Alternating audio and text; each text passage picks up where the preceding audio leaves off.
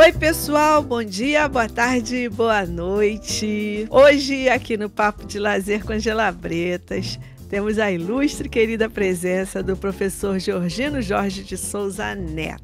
O professor possui graduação em Educação Física pela Universidade Federal de Viçosa, é professor da Universidade Estadual de Montes Claros, é especialista em psicopedagogia e mestre e doutor em estudos do lazer pela Universidade Federal de Minas Gerais. Tem experiência nas áreas de educação, educação física, lazer e estudos do futebol. Integra o GFUT, grupo de estudos sobre futebol e torcidas, coordenado pelo professor Silvio Ricardo da Silva, nosso querido Silvio. Integra o Laboratório de Estudo, Pesquisa e Extensão do Lazer, Ludens, da Unimontes, e também integra o Observatório de Futebol e do Torcer da Unimontes. A sua tese de doutorado tem como título Do Prado ao Mineirão, a história dos estádios na capital inventada. Sua dissertação tem como título A Invenção do Torcer em Belo Horizonte, da assistência ao pertencimento clubístico. Tem um projeto de pesquisa,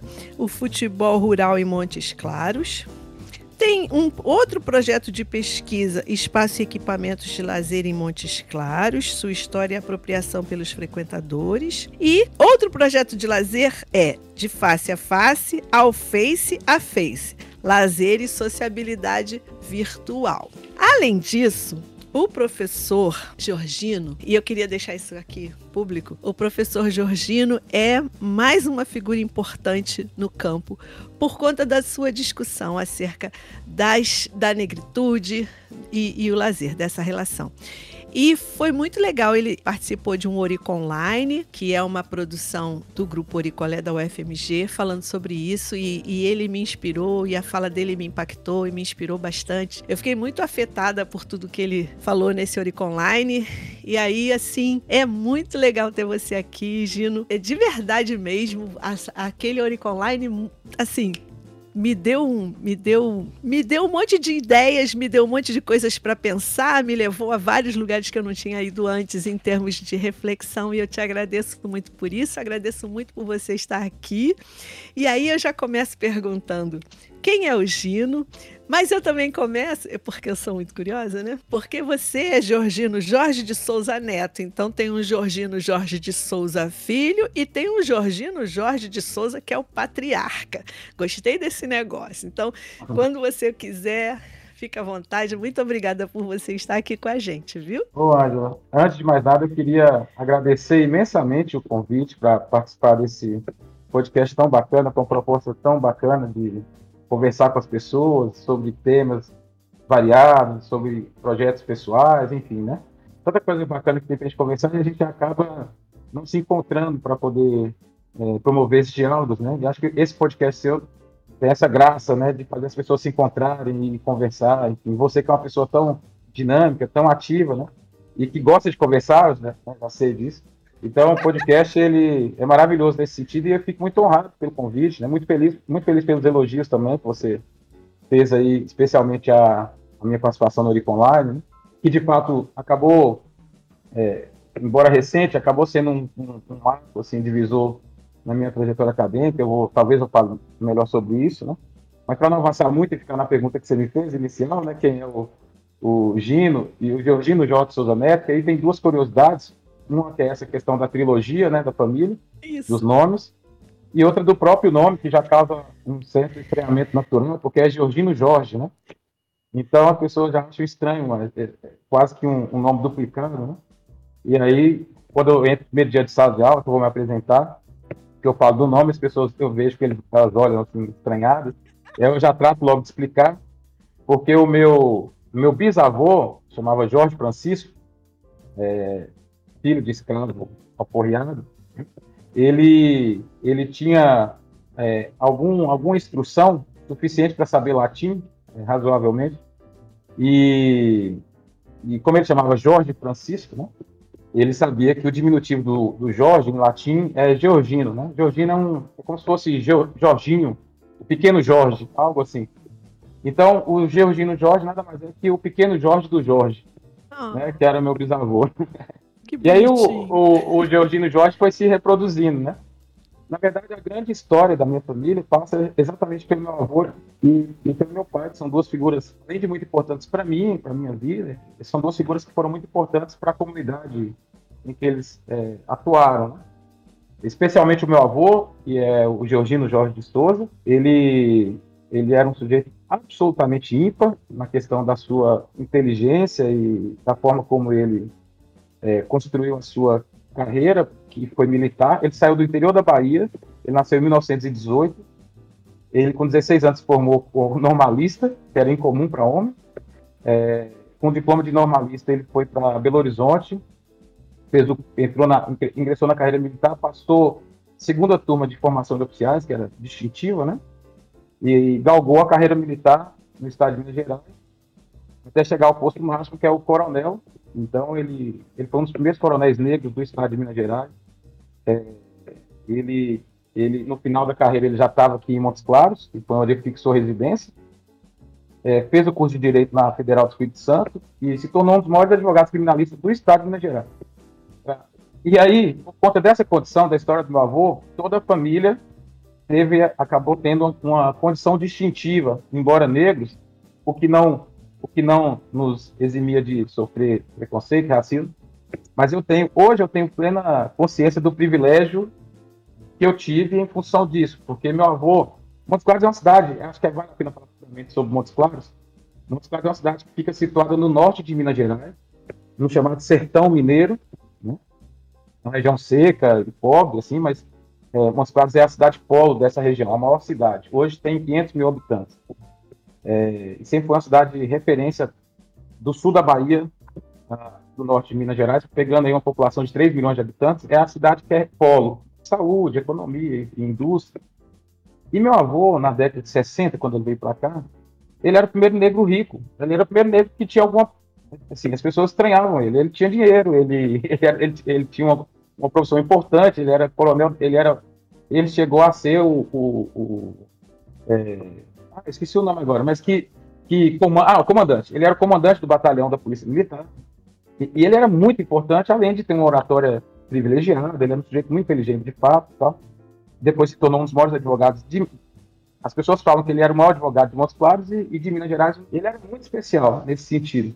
Então, ele teve uma família que, que, que ele investiu muito em, em educação. Ele, ele, sempre falando isso. Então, meu pai, meu pai o Jorginho Jorge Souza Júnior, é, ele fez direito, mas nunca exerceu. Ele se tornou professor da Universidade Federal de Minas Gerais, tem um polo aqui na cidade de Montes Claros, né?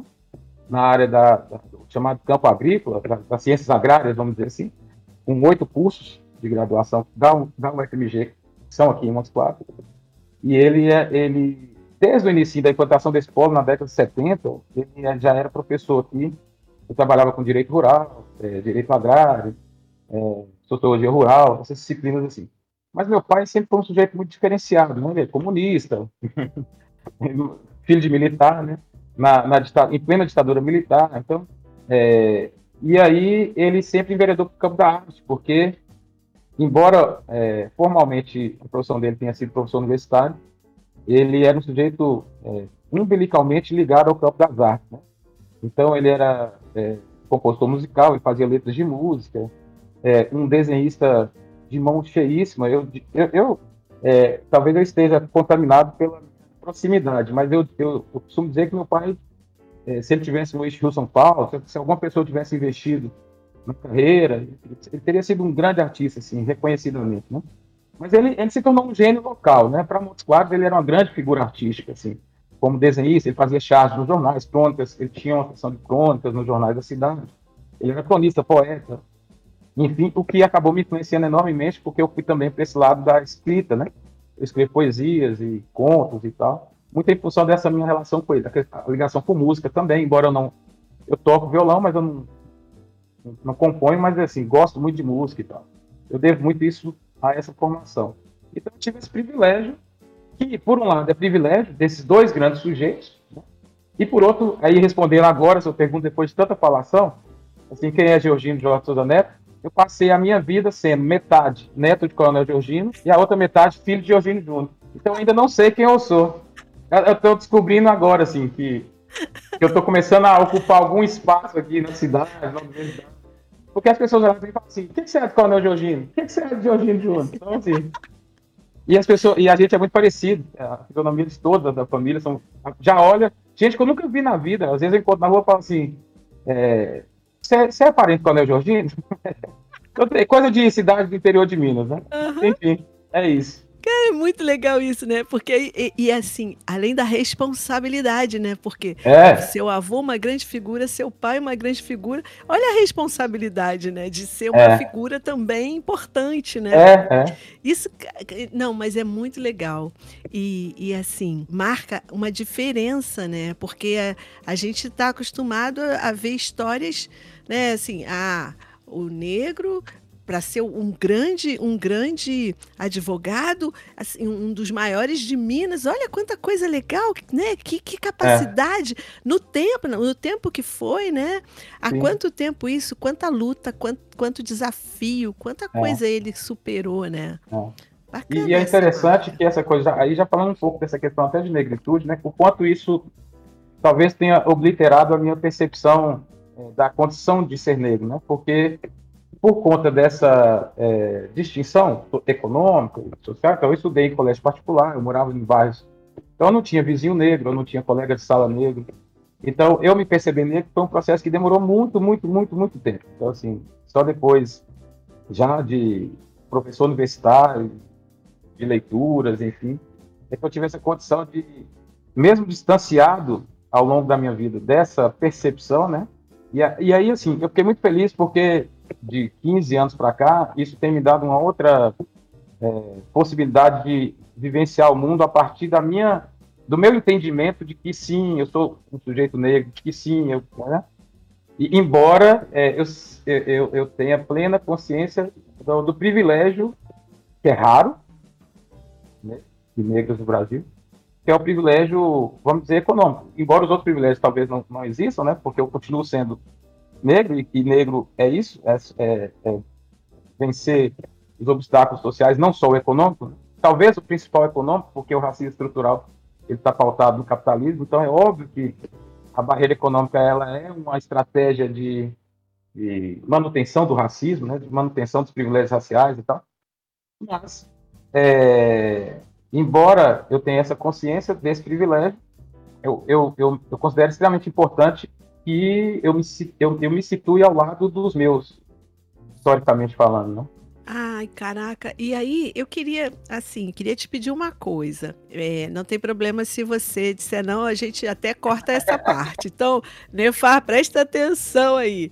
Eu queria pedir que você é, declamasse um poema seu, ou do seu pai, mas acho que seria muito legal o seu, no final. Eu tá tenho um projeto que chama Tabacaria, que é um projeto do Instagram onde eu publico meus textos e tal. Então é só abrir aqui.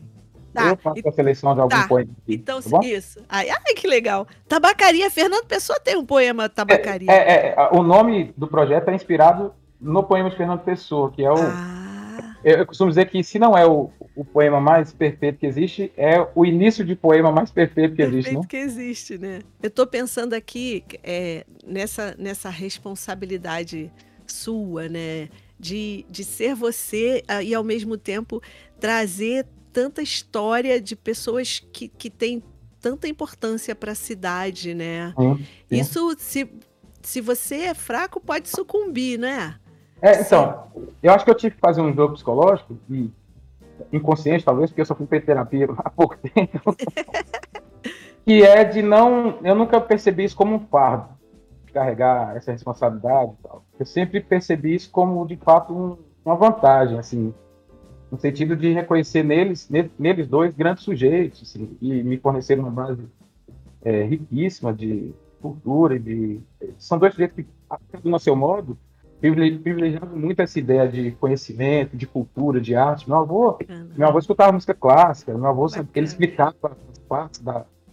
Ele sabia tudo de música clássica, é, e, e, e, eu ainda vou fazer uma análise mais assim, é, profunda da história de vida do meu avô, porque cada vez mais eu entendo melhor é, é o que ele teve que fazer para se tornar o sujeito que ele, que ele, se tornou, né? Mesmo discordando de várias escolhas, né? Porque é fácil para a gente olhar para ele e falar assim, ele errou aqui, né? Por é. exemplo, quando ele teve ao lado da ditadura militar, enfim.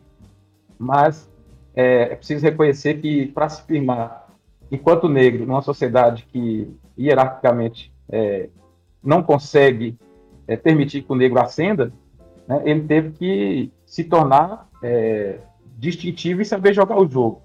Né?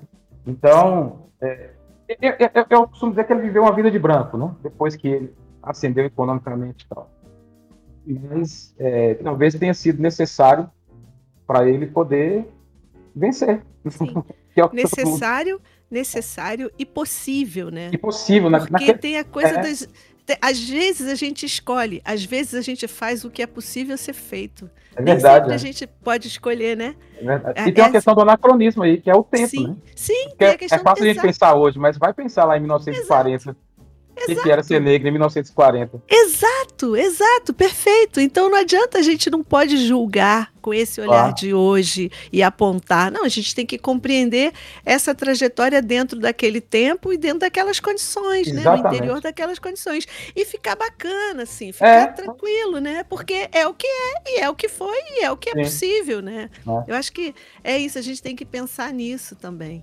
Mas Sim. é muito legal a gente saber a origem da gente, né? De onde que a ah, gente veio, né? É. A gente aqui nas, na minha família, a gente também tem essa preocupação com a memória. Uhum. Eu tenho fotos, fotos, mentira. Eu tenho algumas fotos, mas eu tenho pinturas, né, quadros da, uhum. da, dos nossos mais velhos. E é muito legal. legal. É, muito bacana isso. Eu curto, eu sou meio que guardiã da memória da família. mas vamos nós, vamos nós. Aliás, vamos a minha família tem origem em Minas. Ah, é? O povo de, é, o povo de Minas. Eu me sinto muito bem em Minas, não é à toa. o meu avô era mineiro. Quer dizer, que legal. Ele, ele, tem uma confusão ainda que eu não sei direito, mas uhum. tem uma coisa mineira aí que veio, que ele trouxe pra gente. Mas então, Gino, eu queria saber, nessa coisa toda, né? Filho de artista, neto de militar, coronel, como é que você chega na educação física? É, é essa, essa é uma.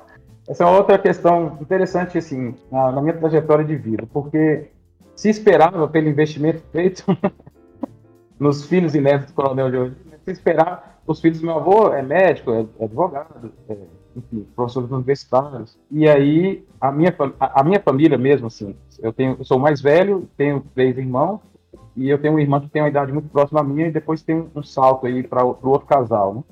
Então, essa irmã que é mais próxima à minha, é, ela fez medicina, por exemplo. Na mesma época que a gente estava fazendo vestibular ali, ela escolheu medicina, porque é isso, né? A gente estudou em escola particular, gente se espera então que, de alguma forma, é, é, esse, é, essa, esse capitalismo é, colocado na, na, na, formação do sujeito, né? Ninguém, ninguém assume isso.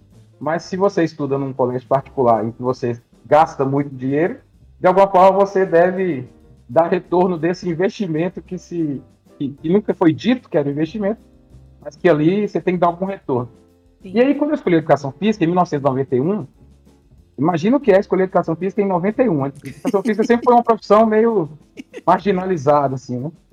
É, e naquela época, mais ainda. E aqui em Montes Claros, assim, era, era poucos professores de educação física formados e tal. É, então, eu escolho, na verdade, eu escolho porque tem, algumas, tem alguns indícios, assim. É, primeiro, eu sempre fui visceralmente apaixonado por esporte, por jogador de futebol. Então tinha essa coisa, principalmente naquela década de 90, tinha essa coisa de uma proximidade grande com as pessoas que eram atletas e tal, com, com a escolha da, da, profissão de educação física. Né? Isso não é tão comum mais hoje, mas em certo momento era muito comum que quem estava ali muito ligado ao campo de esportes, como atleta principalmente, escolhesse a educação física. E eu tive ali próximo a, a, a no, no, segundo grau, do, do meio para o final do, do, ensino médio, eu tive um, um, um cunhado, namorado da minha irmã, que tinha formado em educação física em Viçosa, ele contava as histórias do, do de Viçosa, como é que a educação física era bacana e tal. E eu sempre muito envolvido nas aulas de educação física do colégio, jogava tudo, além de jogar futebol, que eu joguei quase profissionalmente, mas jogava quase todo o esporte eu praticava, enfim. Então acho que foi uma escolha é, é, coração, assim, não foi uma escolha muito racional, né?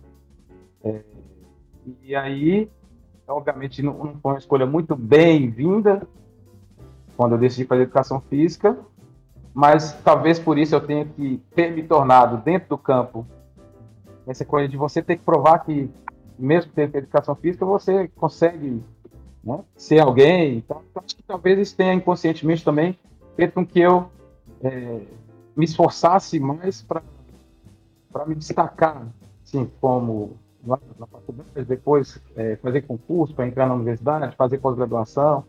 Isso acabou sendo um pouco uma necessidade, não é nem para provar para os outros, mas, mas para mim mesmo, que, é, que, que para mim era importante é, é, me tornar um sujeito que comprovasse que a minha escolha lá em 1991 não, não, não foi uma escolha é, desacertada, né? E, então, é, é, é, muito bacana olhar hoje, e dentro do campo da educação física, ter um, um, uma condição que eu me garanta, ainda que não seja um sujeito privilegiado economicamente, mas que me garanto com os meus pecados, né, com os meus prazeres, eu tenho condição de bancar todos eles, né? Apenas sendo professor de educação física. Agora você imagina eu em 1988 dizer, depois de largar a engenharia química, dizer que ia fazer educação física. Ah, é... 88 não, 84, 85, sei lá. Imagina. Ah, não quero mais fazer é. engenharia química, não. Vou, Vou fazer educação, educação física. física. Eu quero. Mas é muito bom Mas... a gente poder olhar para trás e, e, Sim. saber que as escolhas foram acertadas, né? Sobrevivemos. E assim, Sobrevivemos. é isso que você falou. Os pecados e os prazeres a gente dá, dá, dá pra gente segurar, né? Então tá é. tudo certo. Ninguém tá e é rico, é mas tá. É, não precisa mais, tá tudo bem. Felizes, olhando para trás e, e, tendo satisfação em ver o que, o que fez, né? Com alguns Sim. poucos pequenos arrependimentos, porque aí também, né? Tem erro, tá, mas todo mundo erra, então tá claro. tudo certo. Claro. mas aí tá, aí você Aí dentro é... da educação física. Isso. Você... Dentro do campo da educação física, eu acabei indo para um lado que eu não esperava. Porque é, minha proximidade com o campo do esporte, de praticar, como eu te disse, eu achava que. É, na época não tinha essa coisa de bacharelado licenciatura, né? Mas eu, eu, eu tinha a ideia de que iria atuar profissionalmente mais para esse campo ligado a treinamento, preparação, enfim.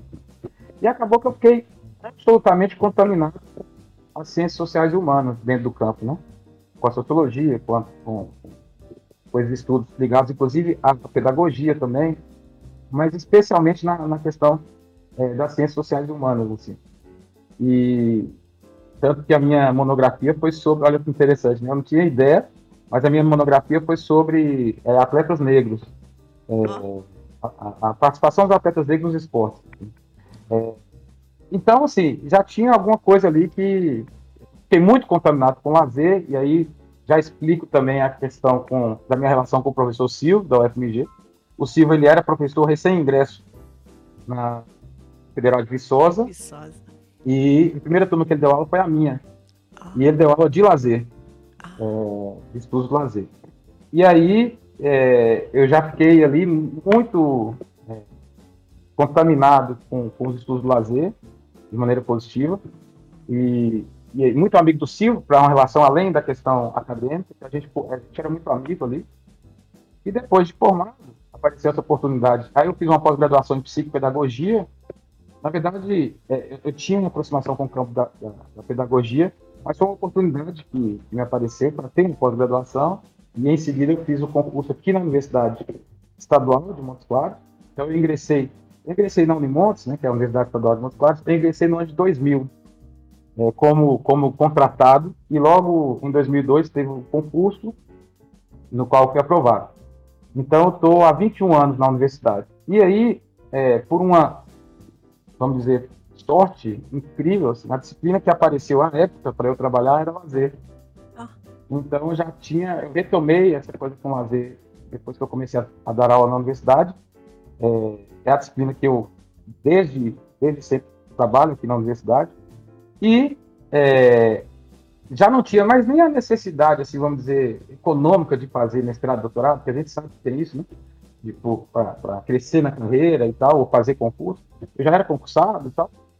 Mas aí, quando abriu o programa de estudos do lazer da UFMG em 2007, eu tive interesse em ingressar, e o Silvio já estava lá no UFMG, eu, eu, fiz uma aproximação em 2007, foi o primeiro ano de seleção, e no ano seguinte, 2008, eu acabei ingressando.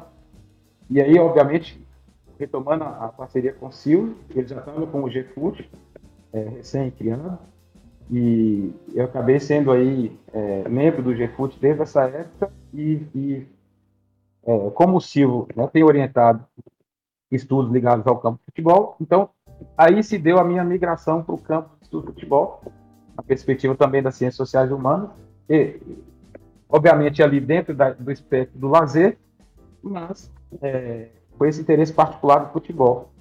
E aí eu estudei história, já estava com um pezinho no campo da história ali, que eu também gostava. Aí eu fui estudar a história do torcer, que era algo mais novo, porque normalmente o campo dos, dos estudos históricos no futebol estão ligados a, a entidades, clubes, atletas e tal, é, mas não olhando para que bancada, assim, né? E aí foi uma citação bem bacana que eu, eu adorei fazer. E depois, aí logo depois o doutorado, também, do GFUS, também, com o Silvio, né? O Silvio fala que não sabe como, tem 30 anos que ele me aguenta. Tô lá com ele. Com aquele vozeirão. Com aquele né? vozeirão dele, é. Eu brinco com ele, digo que ele é meu Masterchef preferido, porque. Ah, ele cozinha muito bem. Cozinha bem, né? É. O meu Masterchef preferido.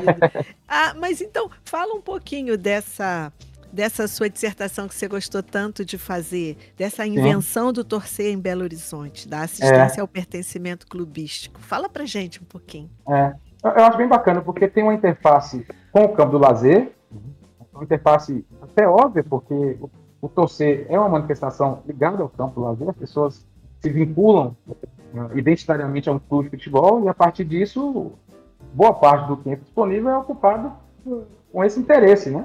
Ou assistindo jogos, ou acompanhando o time, enfim. E aí me interessava saber como esse sentimento, o nascedor desse sentimento, né?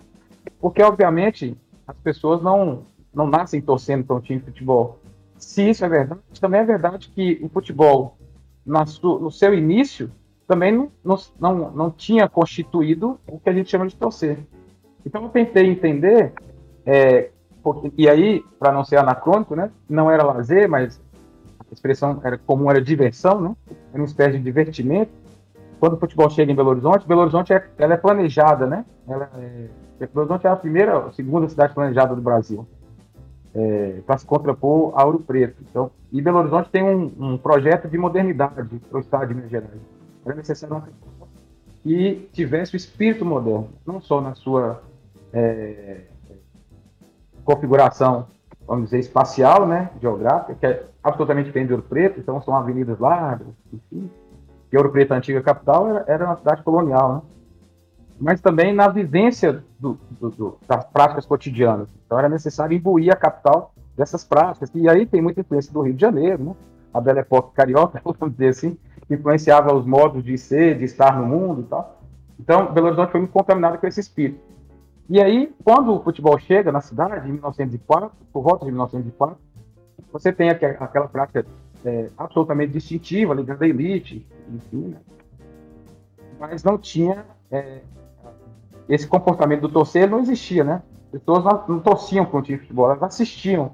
Era como se tivesse ainda um teatro, um, um espetáculo de divertimento, né? Então não tinha ainda o que a gente chama de pertencimento clubístico, que é uma expressão que o antropólogo gaúcho é, Arley Damo vai criar, vai cunhar, para dizer desse, desse vínculo passional que o sujeito estabelece com o time de futebol. Ele vai chamar de pertencimento clubístico. Meu time, então, esse pertencimento ele vai demorar um tempo para se constituir na cidade. Então, o meu olhar foi para isso. O meu olhar foi para antes do pertencimento, o que, que era e como se torna pertencimento. Então, eu analisei em três fases e esse, esse, sentimento de torcer em três fases. Da assistência, que é quando começa, que as pessoas estavam indo assistir, o nome é bem apropriado. E o jornal trazia essa expressão, né? A assistência se comportou maravilhosamente bem. A assistência das pessoas que estavam lá de fato assistindo. A origem da palavra torcedor, então são indícios importantes que eu fui captando ali. Quando começa a usar a expressão torcer, torcedor, por volta de 1913, 14, nos jornais.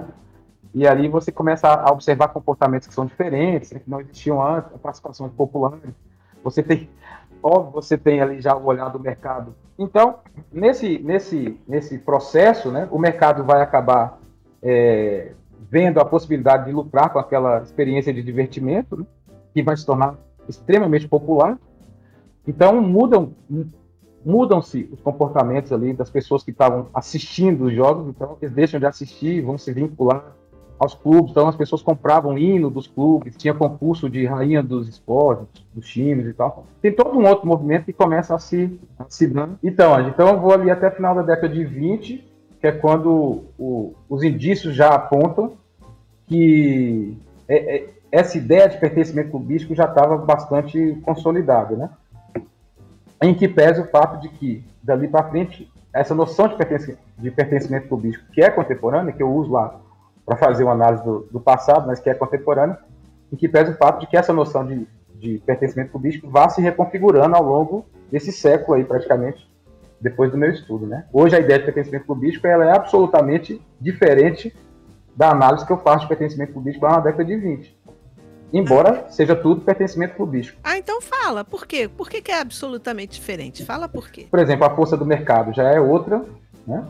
Embora os valores sejam os mesmos, as práticas são muito diferentes. Né? É, eu até escrevi um artigo uma vez comparando a Rainha dos Esportes de 1927 com a Musa do Brasileirão, que foi agora, que, existe né, agora, recentemente. Então, embora a, as estratégias sejam as mesmas, né, a ambiência e, e, e, e, as estratégias, elas são diferentes. Né? Assim, diferentes no sentido de é, da força que isso tem, é, do retorno financeiro que isso dá, é, do quanto isso é apropriado pelos torcedores de uma maneira diferente na, na, na ideia de sensibilidade da apropriação da experiência. Quer dizer, é, a, a, as mulheres em 1927 elas é, eram mulheres completamente diferentes das mulheres de agora que posam com biquíni, assim, quase invisível e tal. E lá elas tinham roupa, vestido comprido e tal. Então, é, é, esse, porque o estudo histórico é isso, né? É você pensar nas mudanças e permanências, nas mudanças Isso. e permanências do tempo. Então, a, a, mesmo o que permanece, permanece com outro sentido, com outra sensibilidade. Em, por, isso que eu, por isso que eu não gosto de usar a expressão pós-moderno, porque eu entendo que não teve nada de novo depois da modernidade. Apenas houve uma espécie de potencialização dos valores modernos, né? em outras condições, mas os valores são os mesmos: posição pública, vertigem, é, mercado. Quer dizer, tem tudo isso é, dando, sustentando a, a base da, do conceito de modernidade, mas uma outra lógica. Eu, eu, costumo dizer uma frase que eu criei numa aula que eu estava dando, que o, o espelho é, virou o Facebook e o Instagram, né? O espelho não, o vidro, desculpa. Porque a ideia do, do café, qual é a ideia do café? Que inaugura algo absolutamente é, simples, mas que causa um impacto enorme. É o vidro, não tinha vidro. Na casa. Confeitaria Colombo, no Sendo Quando você põe aquele vidro, qual que é a ideia do vidro? O vidro existe para dizer, olha, eu estou aqui. Quem está lá fora vê que eu estou aqui. Então o vidro existe para demarcar a ideia de ver e ser visto. Que é algo muito caro para a modernidade. Modernidade é isso. É a exposição pública é isso. Você tem que. Não basta ir ao cinema. Você tem que mostrar para as pessoas que você foi ao cinema. O que é o Instagram hoje, o Facebook hoje? É, se você não posta, né? Então, o Facebook é, é o vidro do século XXI. Assim, a, a, ideia é a mesma, mas não, com, em função, por exemplo, da tecnologia e outras coisas, as experiências se tornaram outras, né? Mas é um pouco isso, assim. E o torcer é isso também, né?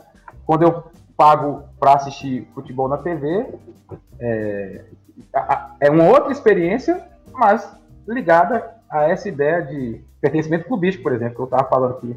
Mudou, mas não mudou, né? um, um pouco isso.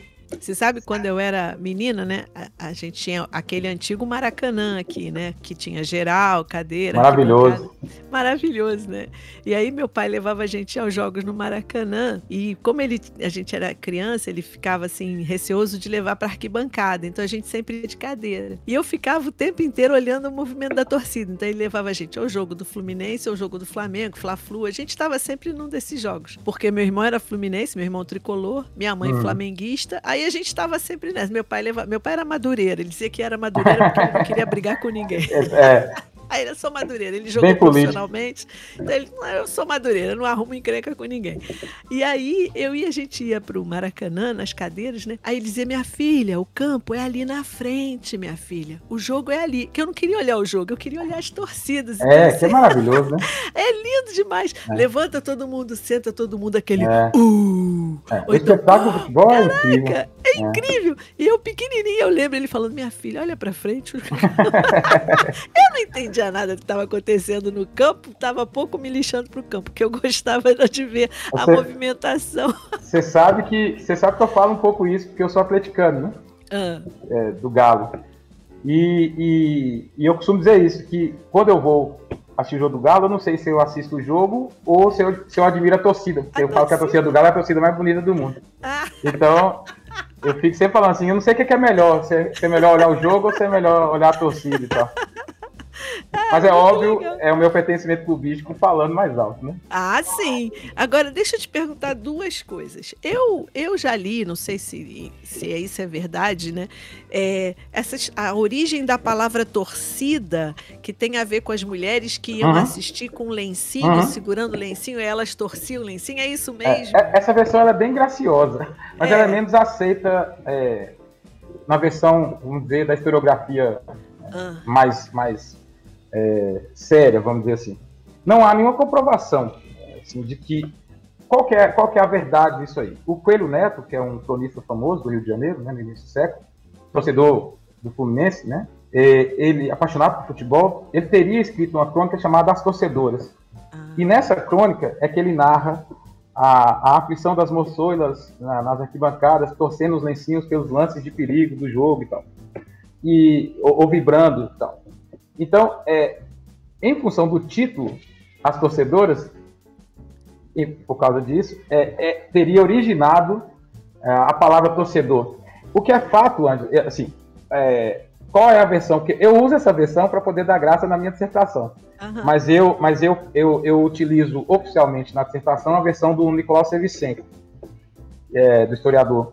Para mim, o maior historiador brasileiro que o Nicolau Sevicenko ele, ele, ele diz que a origem da palavra torcedor ela se constitui a partir dos movimentos é, corporais de torção do corpo que o sujeito da arquibancada faz. Então o sujeito torce e retorce o corpo quando está assistindo o jogo. E que daí teria originado. É, e aí não é. O que é mais bacana é que não é uma expressão da língua portuguesa. É uma expressão é, tipicamente nacional. Não existe similar semântico em nenhuma outra língua, nem no português de Portugal que ah, é? designa torcedor, lá chama adepto. Lá não é torcedor que eles falam. Ah. Lá eles falam adepto de tal time, um adepto, adepto ligado à religiosidade. Sim. É, em inglês, por exemplo, é fan ou supporter, né? Que é fanático ou aquele que apoia. Ah. É, na Itália, tifose, por exemplo, que vem da, da febre tifo, os sujeitos que, que, se inflamam, que se esquentam pelo time e tal.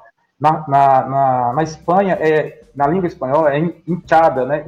Hincha que é o sujeito que se infla é, pelo seu time também e tal. Então, não, não tem nenhuma similaridade, assim, essa ideia de uhum. torcer. Quando a gente fala torcedor, é só no Brasil que Eita, tem essa palavra. É. Sabia, não? É. Agora... Mas, tem, mas tem sentido essa versão do Coelho Neto aí. Muita gente. Uhum. Você sabe que eu fiquei alucinado para achar essa crônica. Pesquisei nos acervos, não, pesquisei nos acervos todos e não achei. Na hemeroteca da Biblioteca Nacional? Procurei igual um louco. Não, porque, porque, na verdade é, é, é, isso é meio que, como é que fala? Aquela. aquela Lenda urbana? É, é, é aquele caneco do Cristo, como é que eles falam lá? É, que Cristo teria bebido. Tem lá, Santo Grau. O, é o, o Santo, Santo Grau. Grau. É, a, essa crônica é o Santo Grau de quem estuda história do futebol, sabe? Mas achar, interessante é que eu achei uma crônica chamada As Torcedoras, num jornal de Belo Horizonte de 1917. Oh. Eu achei, uma, eu achei um, uma colunazinha chamada, na verdade não era uma crônica, era uma coluna é, dedicada às mulheres que iam para o campo. Então, chamava As Torcedoras. É, na verdade, chamava, era acraseado, As Torcedoras. É, para, para, as, torcedoras, né? É. Que mas legal. Já, é, eu até utilizo essa coluna na dissertação, mas não para dizer da origem, né, da, da, da, palavra. E aí, agora você está estudando futebol rural em Montes Claros? É, aconteceu uma coisa bem bacana, que quando eu voltei do doutorado, eu queria meio que criar o GFUT aqui, ah. lá no Montes, porque eu, eu acabei me desvinculando do GFUT em função da, uhum. né, da saída do doutorado e tal, e eu queria continuar os estudos do futebol de maneira mais orgânica.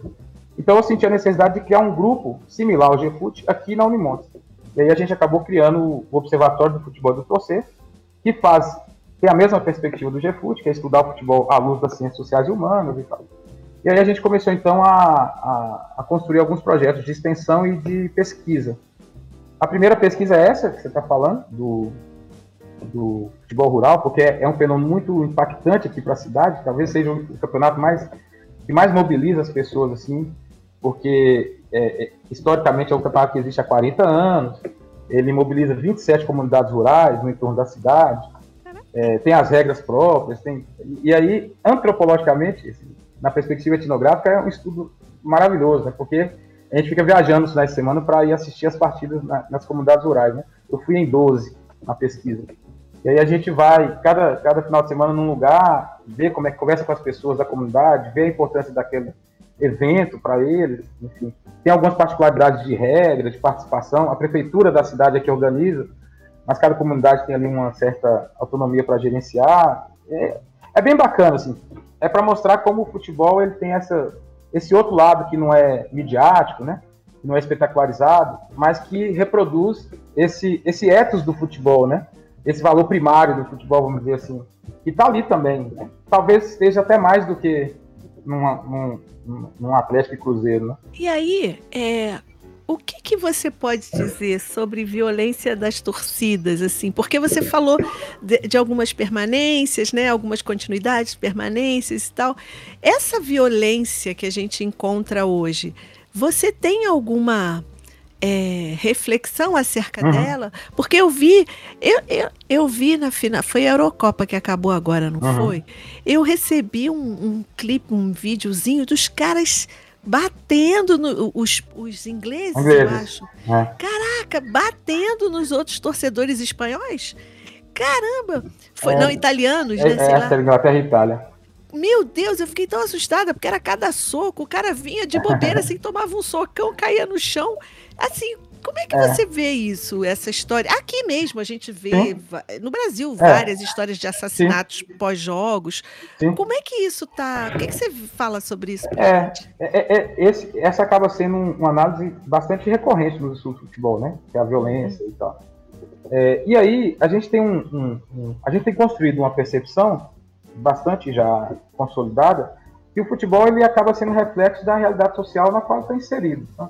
Quando a gente fala que existe violência no futebol, a gente está dizendo que existe violência na sociedade como um todo, que existe um Estado violento, que existe uma sociedade violenta. Então, quer dizer, essa violência, o futebol não é um universo à parte, descolado do todo social, né? Então, se ele está inserido nessa condição, é, ele vai reproduzir exatamente essas condições, né? Então, é, é, é, isso não é o futebol que é violento em si, né? Ele apenas reproduz as dinâmicas de violência é, que estão ali constituídas naquele espaço social. É, é, apenas uma possibilidade, uma manifestação de se é, de ser violento. Então, quer dizer, igual como você disse, ah, teve um assassinato da briga de torcida, teve um assassinato também de uma briga de, de enfim, de qualquer outra coisa que não seja Sim. futebol. Então, quer dizer, é, e, e, isso é tão verdadeiro que em, em, em lugares onde a dinâmica social é diferente, os comportamentos violentos, violentos também são, são diferentes, no sentido de serem reduzidos, por exemplo. É, o Norbert Elias ele, ele, ele ajuda muito a pensar essa perspectiva quando ele fala da busca da excitação, que o pessoal do lazer até, a gente do lazer, gosta muito de usar o Elias, né, depois da, quando ele fala da, da, do lazer, ele, embora ele foque muito no esporte, o lazer se apropria muito desse discurso do Elias para dizer, olha, é, é, existe ali uma necessidade de vazão é, de uma energia é, que, existe, né, dessa, dessa domesticação que a gente passou no processo civilizatório. Então, em, algum, em alguma perspectiva, isso precisa ser canalizado. Né, e, vai, e, aí o lazer é um pouco isso, quer dizer, o lazer é a forma como você vai é, canalizar é, e, e, dar vazão a essa energia, essa energia nervosa, inclusive, que ele fala. E aí é interessante porque o futebol é um, talvez um, um dos canais mais propícios para isso, né? Sim. Quando você está ali na arquibancada. Eu, eu, hoje eu estou mais controlado, acho que talvez eu tenha estudado tanto futebol, mas eu era um sujeito. Já viu aquele desenho do Pateta no trânsito?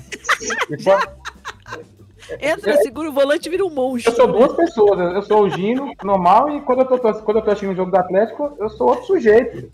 Eu xingo, eu, eu fico nervoso e tal. Então, quer dizer, aí, aí talvez tenha alguma explicação, das várias explicações, né? É, que é essa passionalidade que reside na experiência do futebol.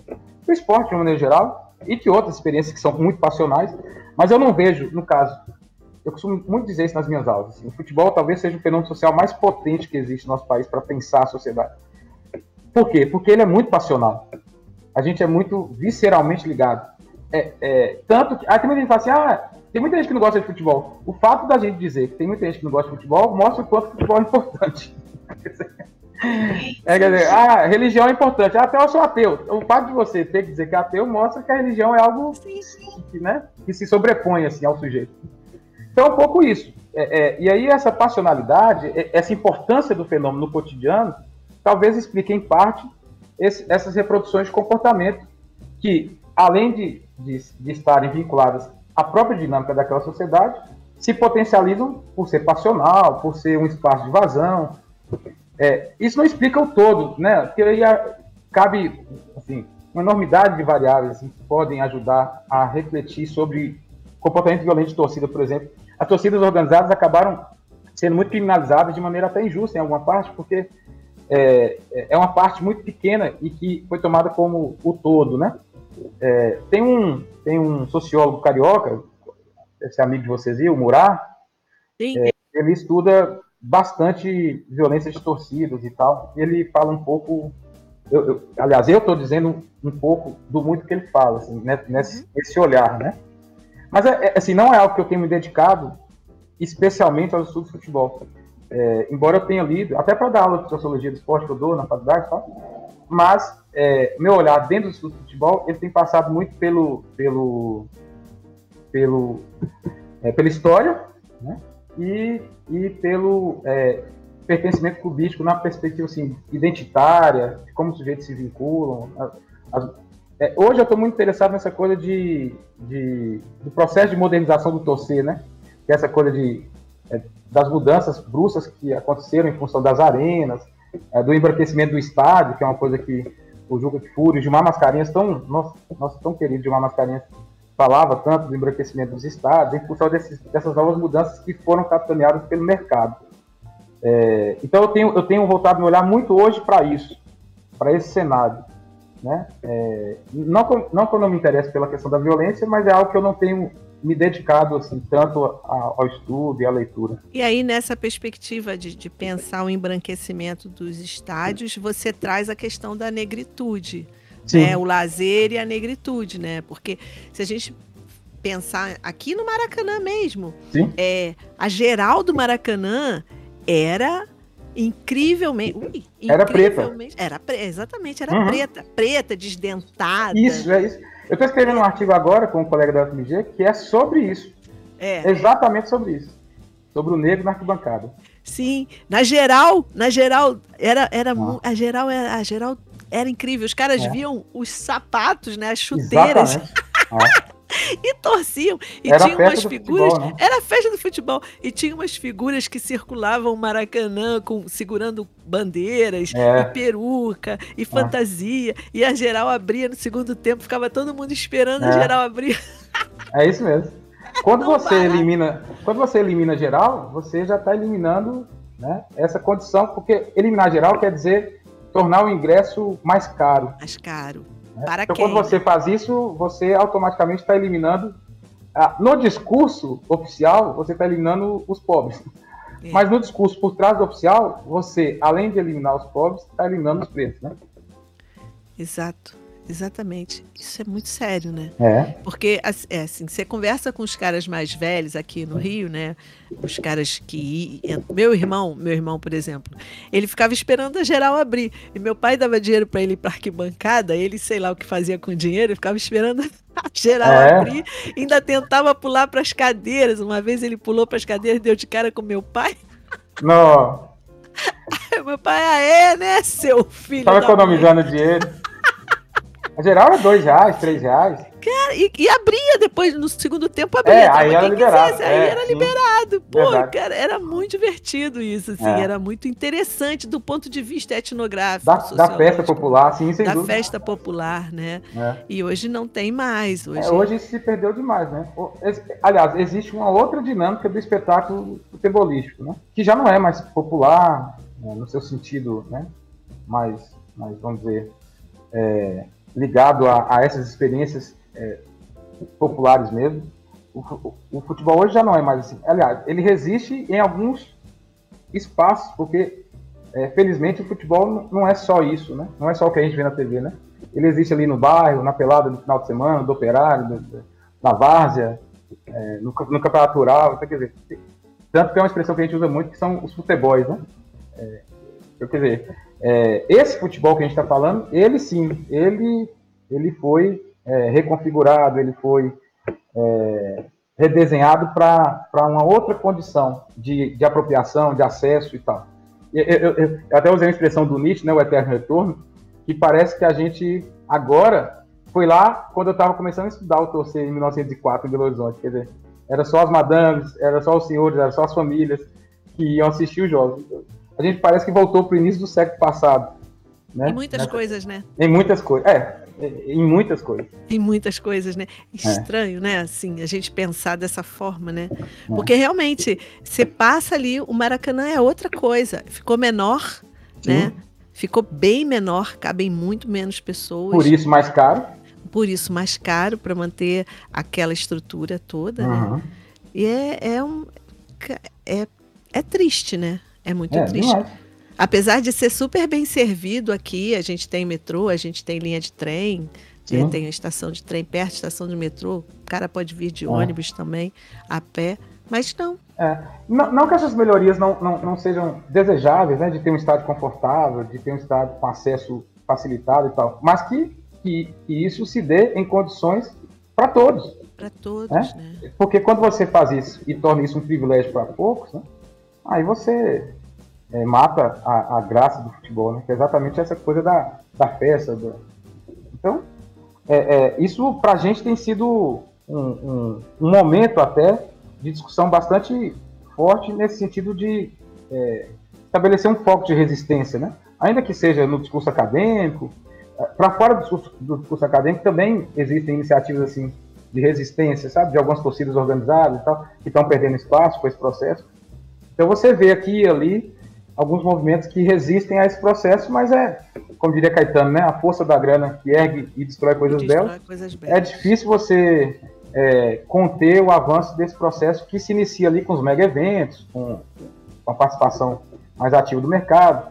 É, eu tenho chamado de europeização do futebol, né, que a gente tem copiado um modelo europeu, europeu em uma medida e americano em outro, business e tal. Então, é, o Brasil, o Brasil tem passado por um momento ligado aí ao, ao, ao futebol, esse futebol midiático, espetacularizado, né? É bastante, bastante singular no sentido de, de uma ruptura muito profunda. Né? E aí, então, assim, essa sua pesquisa é, em que você vai aos lugares e, e acompanha o, o, futebol rural, ela é de máxima importância para a gente poder entender que o futebol não é só o midiático, né? É que as isso. pessoas vivenciam o futebol do seu jeito, a sua de maneira, outras maneiras. É. Isso, é. né? De, em outras e, e, que essa essência do futebol tá viva, né? Isso. Porque quando você vai ali na beira de um campo do, do, uma comunidade rural, é, é maravilhoso. Isso que você estava falando da geral, quer dizer, você imagina isso assim, no meio do mato, as, pessoas, a, a, as famílias torcendo, as pessoas correndo, gritando, xingando o juiz. quer dizer, é, é, ali sim, ali você tem um pouco dessa essência preservada ainda. Tá? É bem bacana. Sim, eu, eu, eu, a gente. É, meu pai deixou uma casa para gente em Maricá, que é uma cidade próxima aqui do Rio de Janeiro, na região dos Lagos, né? Da, é, próxima da cidade do Rio de Janeiro, na região dos Lagos. E aí, quando a gente vai para Maricá, tem alguns campos que você vê, assim, os caras, final de semana, os caras estão uhum. jogando com uniforme, a torcida ao redor, é. né? É e aí eu lembro. Cara, é muito legal. Eu lembro, é, a gente frequentava um clube campestre quando era menina e tinha jogo, né? E, e futebol era. Cara, era o final do finalzinho do domingo começavam os campeonatos, né? Domingo assim, à tardinha. E a torcida ficava ao redor do uhum. campo, as mulheres, as crianças. Meu pai jogava, meu pai foi jogador profissional do Madureira. Que legal. E, e ele jogava pra caramba, mas ele também era muito grande, muito forte, muito brigão. Aí gritava, brigava, xingava. Eu lembro que uma vez houve uma briga dentro do campo, aí nas, nos, nos nos quatro cantos tinham bandeirinhas, né? A minha mãe, os caras pegaram meu pai, meu pai era muito grande para segurar meu pai, tinha que ser forte, ele era muito grande, fortão pra caramba. Aí os caras juntaram ele, né? Aí a minha mãe pegou a bandeirinha, entrou no. Foi pra campo. cima, cara. Porra, foi pra sai de cima do meu marido, larga o meu é. marido. Deu bandeirada em todo Isso aqui é futebol, né? Caraca, eu lembro disso perfeitamente. Muito engraçado, assim. É isso, né? Assim, o jogo acaba, ou acaba todo mundo chorando, porque, né? Aí é. depois meu pai chorava, pedia desculpas, sabe? Não, eu não quis fazer isso. É. um bicho. É. Esse futebol mediatizado, ele ficou asséptico, né? Sim. Ele ficou ali. Sim. Não tem mais tanta graça, né? Sim. Então... Porque você já meio que, assim, claro que tem sempre o imponderável, né? É, Vitor Melo é, fala isso, né? Tem é, sempre o imponderável. A, graça do futebol é exatamente o imponderável, né? Que é o único jogo, a gente brinca que é o único jogo jogado com os pés, né? É. O único esporte que você tem os pés, né? Todos os outros esportes jogados com, os pés derivam do futebol, né? Mas é, é, a imprecisão do uso dos pés, quem falava muito isso acho que era, não sei se era o Sevchenko ou o Roberto da Mata, acho que era o Roberto da Mata, tem essa coisa que o Vitor fala também, do imponderável uhum. mesmo, mas Sim. dessa imprecisão do, do, uso dos pés, né? Sim. Porque o, o, usar os pés, a, a, imprecisão é maior, né? A, a dificuldade é maior, né? Sim, e tudo é, aí é, é assim, tudo, tudo é, possível. possível. Tudo é, é, possível, né? É isso. Mas é maneiro pensar que ainda. Então, assim, isso ainda é um, uma uma possibilidade de pensar acerca da sensibilidade do futebol, né? Do que o futebol nos afeta. Essa, é por aí Sim. que a gente tem que, tem que pensar, né? Porque tá tudo tão estruturado, tão certinho, tão branquinho, é. tão, né? Sim. Organizadinho, encaixotado, que é pelo imponderável que a gente tem um caminho, né? É, é. E, e talvez uma das funções da academia é exatamente pensar esse processo aí de asepsia do, do novo, do novo modelo de gerenciamento do futebol para criar espaços de resistência, de contra-hegemônicos e tal. E talvez essa seja uma das nossas funções mesmo, de ser essa voz dissidente e tentar alertar para os riscos e perigos desse processo, né? Mas é, a gente segue na luta. De apontar, né? Exatamente. De apontar. Essa, é. é legal. Bom pensar dessa forma. Pô, valeu. Muito obrigada, meu querido. Caramba. e aí, isso tem esse teu projeto atual tem a ver com o projeto antigo, Futebol no Sertão Mineiro, a continuidade da história do esporte bretão nos Montes Claros é. das Gerais. É tudo uma, um contínuo. Está tá tudo linkado, é, tá tudo ah, linkado. Porque, tá. na verdade, eu, eu, quis fazer, quando eu voltei do mestrado, eu, eu, iniciei essa pesquisa da história do futebol em Montes Claros, uhum. que não existia, né? Então a gente conseguiu descobrir que o primeiro time é de 1916, o nome do time, o nome das pessoas vinculadas aos, aos primeiros clubes e tal. Foi um estudo que foi de 16 a 36, é, os 20 primeiros anos. E aí encerrou essa pesquisa, depois eu fui para doutorado, e quando eu voltei, eu, eu, eu aumentei essa linha do tempo, então eu fui de 37 a 57, que é o centenário da cidade, em 57 é, é o centenário de Montes Claros, então a gente estuda mais 20 anos. E a, a, a, na verdade a continuidade natural seria seguir de 60 para cá. Só que aí, quando eu voltei do doutorado, em vez de seguir nessa linha, a gente foi para o rural e foi para outros olhares e tal. Essa, essa pesquisa está lá meio a se fazer ainda, que é uma pesquisa que ela, a ideia é ter 100 anos de estudo da história do futebol daqui, né, local. Legal. A gente já tem 40. Ela vai seguindo aí, uma hora a gente fecha a linha do tempo. O tempo é, é o tempo é quando, é, né? A gente... É, o tempo é quando. É, né? não tem essa preocupação. Eu acho que é, é, isso é legal, que alimenta também o seu cotidiano na academia, né? A Sim. possibilidade de você pensar em fazer um monte de coisa. É, assim. E estar tá imerso no futebol é maravilhoso, porque você é. tem um milhão de possibilidades, né? Isso.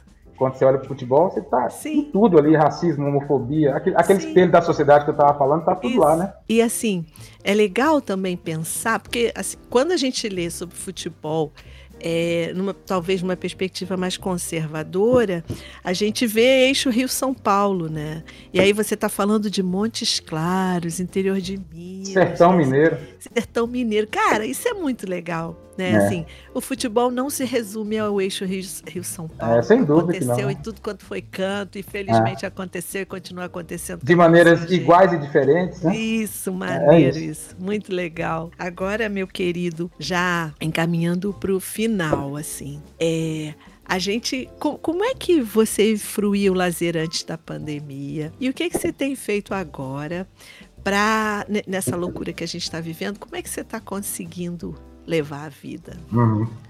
Então, interessante, assim, é, é, eu também costumo dizer muito assim para as pessoas mais próximas, o, o privilégio de, de, de, ter estudado e continuar estudando lazer, né, é, é, é, que isso me deu uma consciência é, da importância de investir no, nos usos do tempo disponível, sabe? Então, assim, sei lá, desde, o, desde os anos 2000 ali, que eu me vi mais, assim, imerso nos estudos do lazer, eu, eu ia lendo aqui e falava, caramba, isso, isso mexe com minha vida. Não é só um conceito, né? Isso é um conceito que tem a ver com, com minha vida. Se eu estou dizendo para o sujeito, olha, a maneira como você ocupa o tempo que você pode escolher o que faz, diz quem você é e tal, quer dizer, porra. Então eu comecei a me preocupar de alguma maneira, por ter consciência de que era necessário investir, é, que é, é preciso uma, uma sólida formação é, cultural até, para que a gente é, eduque o uso do tempo disponível, né? de maneira mais é, rica, vamos, vamos colocar assim. Então, desde esse tempo, eu sempre comecei a, a, a usar o tempo disponível assim, da melhor maneira possível para mim. Então, por exemplo, sempre que eu posso, eu, eu faço uma viagem, eu estou com os meus amigos, eu vou para um bar, eu, eu, eu toco violão, eu, eu, eu assim, quando eu posso, no meu tempo. Né? Então, é, filme, leitura, eu, sou muito cinéfilo, livro, então nem se fala. Então, então, assim, eu vou tentando, quando eu posso escolher, ter uma paleta bastante grande, assim, para dizer, né? Oh, o que eu vou fazer agora? Quanto mais coisas eu tenho para fazer, mais mostra que eu estou é, investindo nisso, assim, né? Então, quantas... É, é, óbvio que você tem, com, com o passar do tempo, por exemplo, a condição econômica, ela, ela te dá uma outra paleta, né? Porque a gente sabe que as barreiras de lazer, a, a questão econômica, ela influencia demasiado, né? Então, hoje, por exemplo, eu sou um privilegiado, porque eu tenho uma condição econômica melhor um pouco, e em função disso, e de ter investido nessa formação é, cultural mesmo.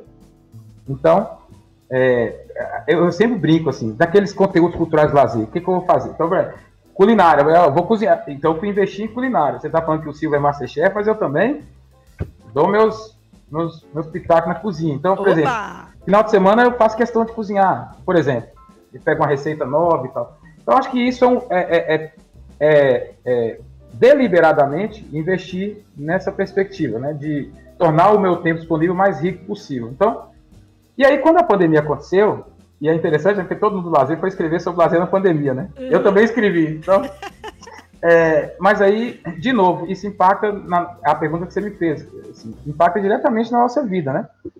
Então, assim, eu sofri menos, talvez, porque mesmo estando dentro de casa, eu, eu por exemplo, eu pego o violão, vou tocar, é, e aí, de novo, aquela condição econômica que a gente estava falando, né? Eu tenho uma boa televisão com acesso a vários streams, com acesso a, a, a TV a cabo. Então, assim, eu tenho condição de ficar zapeando e achar uma coisa bacana para assistir, é, de não assistir qualquer coisa também. Então, assim, livro, é, é, a fila de livro que eu tinha, eu ela bastante. Então, assim, é, também tem a questão de que durante a pandemia a gente não parou de trabalhar, né?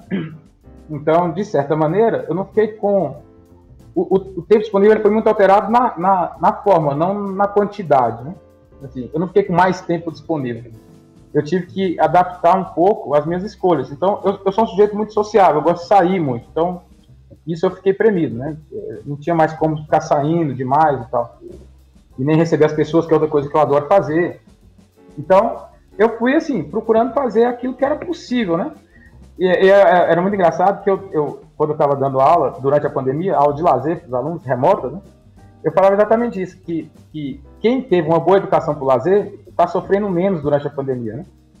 E, e, só que poucas pessoas têm essa condição de ter uma educação para lazer de alguma forma privilegiada.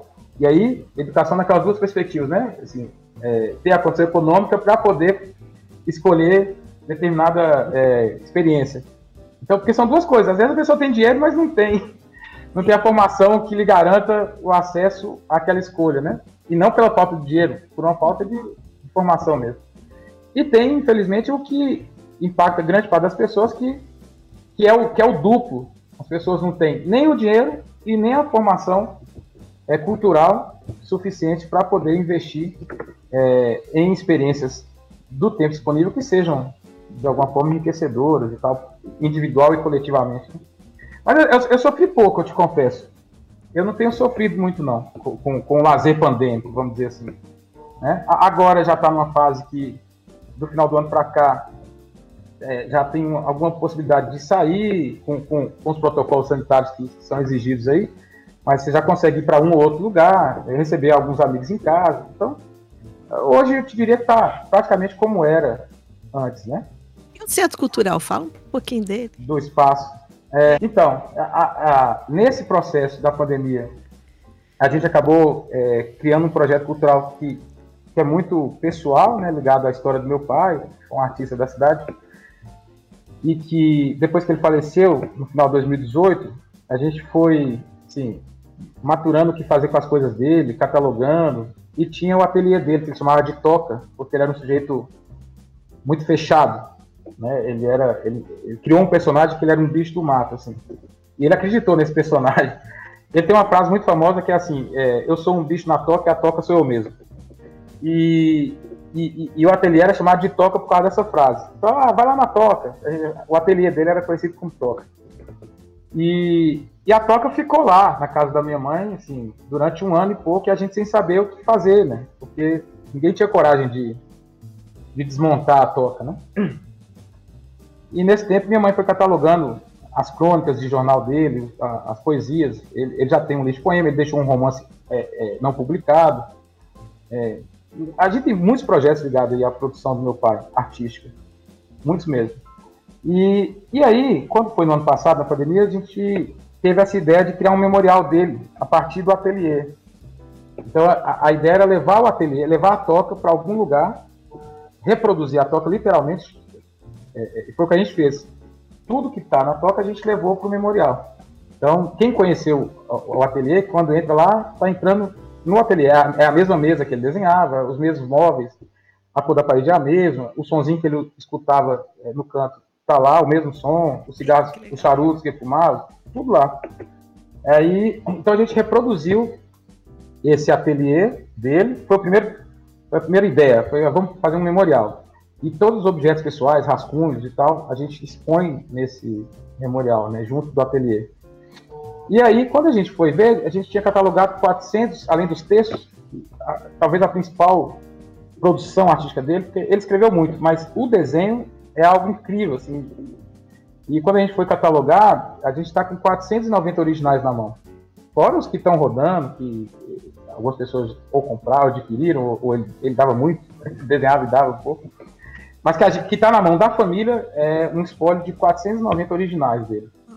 E aí a gente começou a falar, então vamos fazer, junto do memorial, vamos fazer um, um, uma espécie de exposição, assim, mini exposição, é, de parte do acervo, e a gente vai trocando, porque o lugar é muito pequenininho, mas aí a gente expõe algumas, alguns trabalhos e a gente criou uma loja dentro do memorial. Então, a gente faz camisa, a gente criou a marca Georgino Júnior, o espaço chama Espaço Cultural Georgino Júnior, e é arte, café e cultura. Né? E aí a gente tem lá, a gente, hoje a gente faz almofada, camisa, caneca, imã de geladeira e reproduções em gravura e em giclê dos desenhos dele. E aí teve uma aceitação assim, muito além do, do esperado. Assim, a gente está surpreso, porque as pessoas estão dando as pessoas da comunidade estão dando um retorno incrível assim tanto na receptividade da ideia, quanto na, na frequentando o espaço, estando lá, voltando e tal.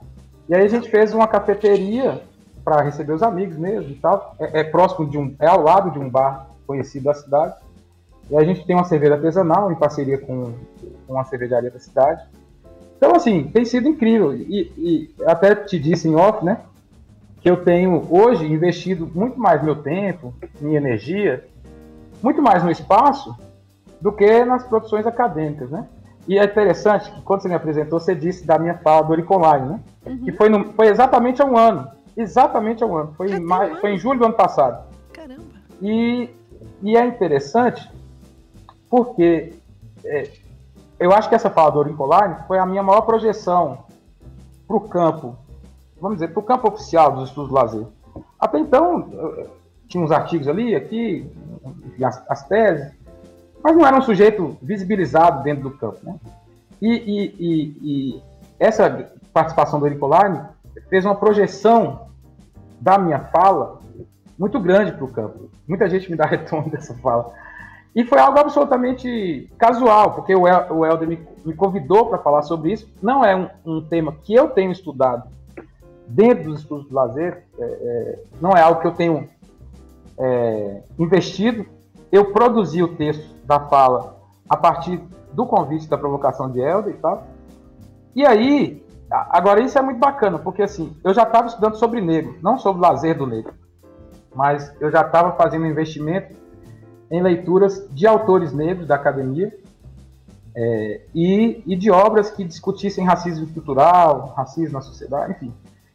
É, coincidiu que quando eu fiz esse convite eu já estava fazendo muito essa leitura, mas não acadêmica, era uma leitura de escolha pessoal. Eu estava lendo isso não por nenhum projeto de universidade nem nada.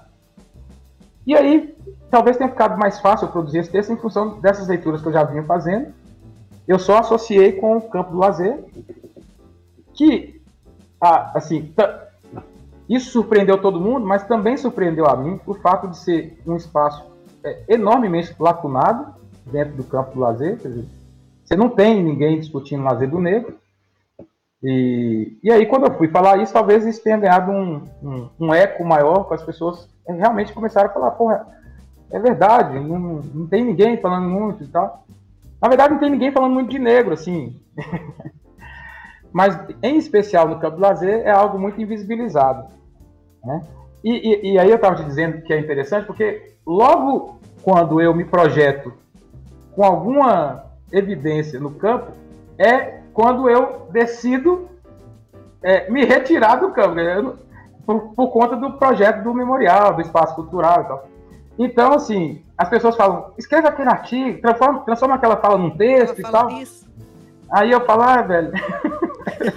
Daqui a pouco, eu tô no parênteses. Pouco, é, eu tô, exatamente, eu tô no parênteses e tal. Mas assim, se eu tivesse que, que investir agora academicamente, e, e, interessante que dentro dos estudos de futebol, os estudos de racismo e negritude sempre passaram transversalmente, não centralmente. Mas agora isso tem me feito pensar de maneira mais é, protagonizada, vamos dizer assim, trazer o negro para o centro da discussão do que eu tenho estudado. Inclusive, eu te disse, o artigo que eu estou escrevendo agora é sobre o negro na arquibancada. Talvez isso tenha vindo muito em função daquela minha fala e tal. Sim. É, e aí, aqui e ali eu vou retomando um pouco esses esforços assim, acadêmicos, para além do que já é, é, é obrigatório para mim, que são as aulas, os projetos de extensão que eu tenho na universidade e tal. Fora disso, eu não tô querendo fazer muita coisa mais. Porque o espaço realmente tem me. E é interessante que o espaço tem me demandado é, essa energia, mas não é, não é. É algo que eu tenho feito com enorme prazer. Assim, eu gosto de ir para lá, eu gosto de estar lá, de receber as pessoas, de mostrar o espaço, falar da vida do meu pai. Então, quer dizer, isso é algo que eu tenho, assim. É, isso para mim é importante hoje. E, e, é importante pelo prazer que me dá, por mais nada, né? É, então, eu não sei, assim, se eu consigo retomar esse prazer que, que eu tinha também nas produções acadêmicas. É, não, não, que eu não tenha, é que as duas coisas não conseguem ocupar o mesmo lugar, uhum. entendeu? Então, hoje eu tenho optado por, por estar mais nesse canto. Então, eu tenho rejeitado até muitos convites, assim, de pessoas que, que me chamam para... É, ah, participa de um dossiê, ah, participa de uma banca.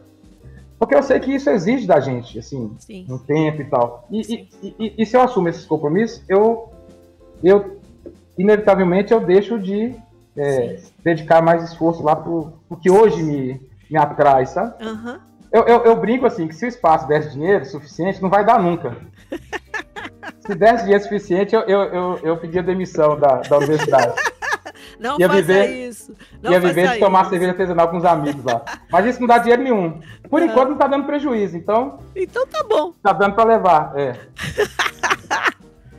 Muito bom. Meu pai teve um bar que dava prejuízo, mas era o prazer que ele tinha. Minha mãe gritava, ah, eu... brigava. Corra, Rubinho! Ele fazia sopa de siri, aí ao invés de vender, ele dava. dava. Os caras chegavam... é, ele é igual eu, então. Aí, Aliás, eu sou igual ele. meu Deus do céu, como é que. Ele fazia, pô, era... não, um dia a gente tem que sentar só para contar as histórias ah, não, não, do bar do meu pai. E Você aí tem que vir aqui em assim, pra gente ir lá no espaço. Isso! Opa, eu, eu topo. Tomar uma cerveja artesanal. Ele dizia assim: é, o cara chega do samba cansado, com fome, pô, dá comida pro cara, né? Mas esse bar não dá dinheiro. Ah, o cara tá precisando, o cara tá com fome. Deixa o cara comer. É desse jeito. É desse jeito, já, o bar já só dava prejuízo. Pai, o bar só dava prejuízo. O bar era mó barato. Ia todo mundo pra lá. O povo do samba, Arlindo Cruz, os caras ah, todos do samba, cara. Jovelina. Ia todo mundo pro bar do meu pai lá em, na Praça de Quintino. Todo mundo comia bebida. Isso tem lucro maior que esse? Porra, né? Isso já é o lucro. E o melhor era o nome do bar, né? O nome do bar é assim. Como é que eu posso dizer? Era Cu da Mãe. Ah, que maravilha. Aí é lá no da mãe. Sensacional. Aí tinha samba, os caras faziam samba. Ele tinha um monte de fita gravada de samba, dos caras. Os ah, caras bons, né? Do, do, do, do, samba no Rio de Janeiro, na década de 80. É Mas maravilha. aí fita cassete, né? Tudo se perde, se perdeu. Mas, meu querido, eu olha, tô muito. Mais uma vez, então, tô muito feliz por você ter vindo aqui conversar ah, com a gente. Você. Assim, eu muito mais. Nossa, mãe, muito feliz, muito feliz. E eu queria te fazer um pedido especial. Vamos que lá. Você, você falou que é também poeta. Eu queria te pedir que você lesse uma poesia para a gente terminar o nosso papo hoje. Ah, Pode ser? Com o maior prazer. Embora eu, eu escreva com muito mais facilidade do que declame. Eu não gosto muito de ler minhas poesias. Mas antes eu vou me permitir um mexão literário. Eu vou fazer uma propaganda do, do meu projeto, que é a Tabacaria, né? Tem uma página no Instagram, para quem quiser curtir, acompanhar. Vou, vou, lá. Chama Tabacaria Underline Oficial. Tabacaria Underline Oficial, o nome da página. Oficial. É. Já anotei. E lá eu tenho publicado poema. Eu, escrevi um livro de poesia lançado no ano passado que chama Poesia ah. Ainda que a Tardinha. Que legal. Que é um, um jogo duplo aí para dizer. Ah. Foi, é, do, eu, eu comecei a escrever tardiamente, publicar pelo menos, né? E, e, mas é a tardinha. Então uhum. tem, essa, tem, essa, tem esse jogo Muito legal. E eu estou agora finalizando a produção do segundo livro, né? Porque já tem mais de 140 poemas, eu vou selecionar uns 40 aí para fazer o, o segundo livro. Que deve chamar, em primeira mão ninguém sabe ainda, mas deve chamar Poetaria. É, Poemas Epa, da Tabacaria. Legal, legal, é. legal, legal. Tabacaria é uma referência. Tabacaria é uma referência a Fernando Pessoa, né? É, é o nome, o nome é a inspiração do poema Tabacaria do Pessoa, né? Que eu Beleza. adoro. Beleza. Então vou lá ler. Eu escolhi um aqui que é pequenininho assim, mas só para ah. para finalizar então o nosso papo, né? Não me importa o excesso. Quero o muito pouco. Sou assim um avesso, um nada, um oco. Do indício me farto. Esse mundo desimportante, onde a morte é parto e a vida instante. É... Olha, bonito. Então, Gostei é, muito. Tá lá na tabacaria. Legal, vou lá, vou dar uma olhada lá na tabacaria e convido todo mundo a, a visitar o Instagram Tabacaria Underline Oficial do nosso querido professor Maravilha. Georgino Jorge, queridíssimo Gino. O pequeno Jorge do Jorge. O pequeno Jorge. É tipo aquele. É em árabe tem isso, né? Ibim é filho de, né? É, tem é, algumas, é, né? É, é, o, é muito maneiro isso, muito maneiro. Olha, foi incrível conversar com você. Estou muito feliz, muito obrigada mesmo. Principalmente agora sabendo que você está com o foco em outros espaços, em outras coisas. Tudo a ver com lazer, né? É, tudo a ver com, lazer. A ver com Eu estou vivenciando lazer na plenitude. É assim. Muito bom. É. Muito obrigada, meu querido, muito obrigada mesmo por esse papo maravilhoso. Assim, aprendi pra caramba. Tô muito feliz, muito Não, feliz, eu, muito feliz. Eu agradeço imensamente o convite, mais uma vez, assim, te dizer da alegria que, que foi receber o convite e agora de ter participado desse papo, assim, e de alguma maneira né, nos reencontramos, assim, é, ainda que remotamente, né? Oxalá ah, logo a gente possa presencialmente, ou aí no Rio, ou aqui em Montes Claros. Certamente, certamente, em algum lugar a gente é... vai se encontrar, to tomar uma cerveja, bater papo. Ah, vai ser maravilhoso. Mas agradeço muito. Querido. Muito obrigada. Então, pessoal, chegamos ao final do nosso Papo de Lazer de hoje com o professor Georgino Jorge de Souza Neto, nosso querido Gino, que finalizou o nosso papo com um poema lindo. E aí, visitem também a Tabacaria Underline Oficial no Instagram, onde vocês vão encontrar os poemas do nosso querido Gino. Nós, no Instagram, estamos no arroba Papo de Lazer. Não deixem de nos seguir nas redes sociais e não percam os próximos episódios do Papo de Lazer com Angela Bretas. Um beijo e tchau!